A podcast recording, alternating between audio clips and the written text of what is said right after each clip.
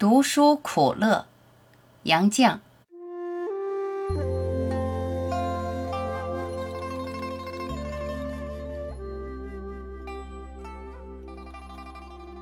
读书钻研学问，当然得下苦功夫。为应考试，为写论文，为求学位，大概都得苦读。陶渊明好读书。如果他生于当今之世，要去考大学或考研究院或考什么托福，难免会有些困难吧。我只愁他政治经济学不能及格呢，这还不是因为他不求甚解。我曾挨过几下棍子，说我读书追求精神享受，我当时只好低头认罪。我也承认自己确实不是苦读，不过乐在其中。并不等于追求享受，这话可谓知者言，不足为外人道也。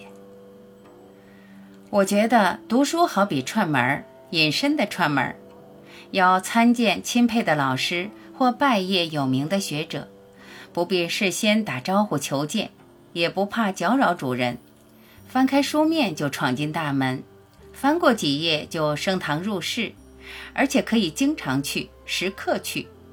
如果不得要领，还可以不辞而别，或者另找高明和他对峙。不问我们要拜见的主人住在国内国外，不问他属于现代古代，不问他什么专业，不问他讲正经大道理或聊天说笑，都可以挨近前去听个足够。我们可以恭恭敬敬旁听孔门弟子追述夫子遗言。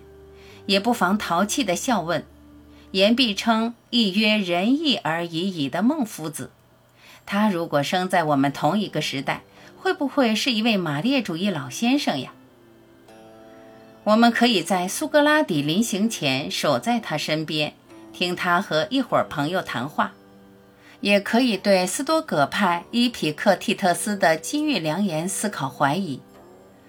我们可以倾听前朝列代的遗文轶事，也可以领教当代最奥妙的创新理论或有意惊人的故作高论。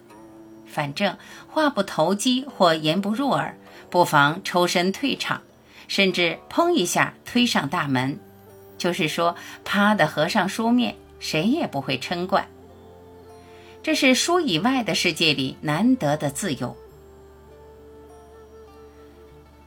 湖宫悬挂的一把壶里，别有天地日月。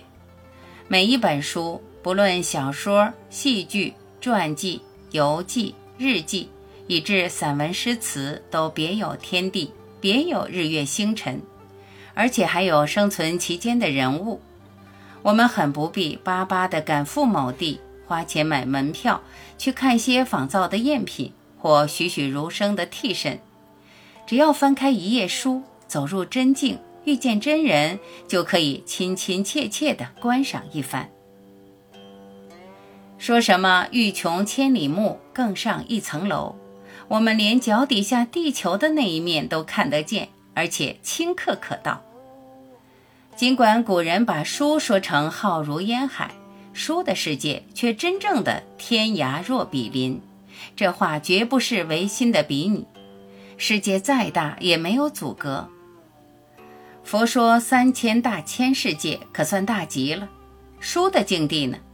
现在界还加上过去界，也带上未来界，实在是包罗万象，贯通三界。而我们却可以足不出户，在这里随意阅历，随时拜师求教。谁说读书人目光短浅，不通人情，不关心世事呢？这里可得到丰富的经历。可认识各时各地多种多样的人，经常在书里串门，至少也可以脱去几分愚昧，多长几个心眼儿吧。我们看到道貌岸然、满口豪言壮语的大人先生，不必气馁胆怯，因为他们本人家里尽管没开放门户，没让人闯入，他们的亲友家我们总到过，自会认识他们虚架子后面的真嘴脸。一次，我乘汽车驰过巴黎塞纳河上宏伟的大桥，我看到了栖息在大桥底下那群捡垃圾为生、盖报纸取暖的穷苦人。不是我眼睛能拐弯，只因为我曾到那个地带去串过门儿啊。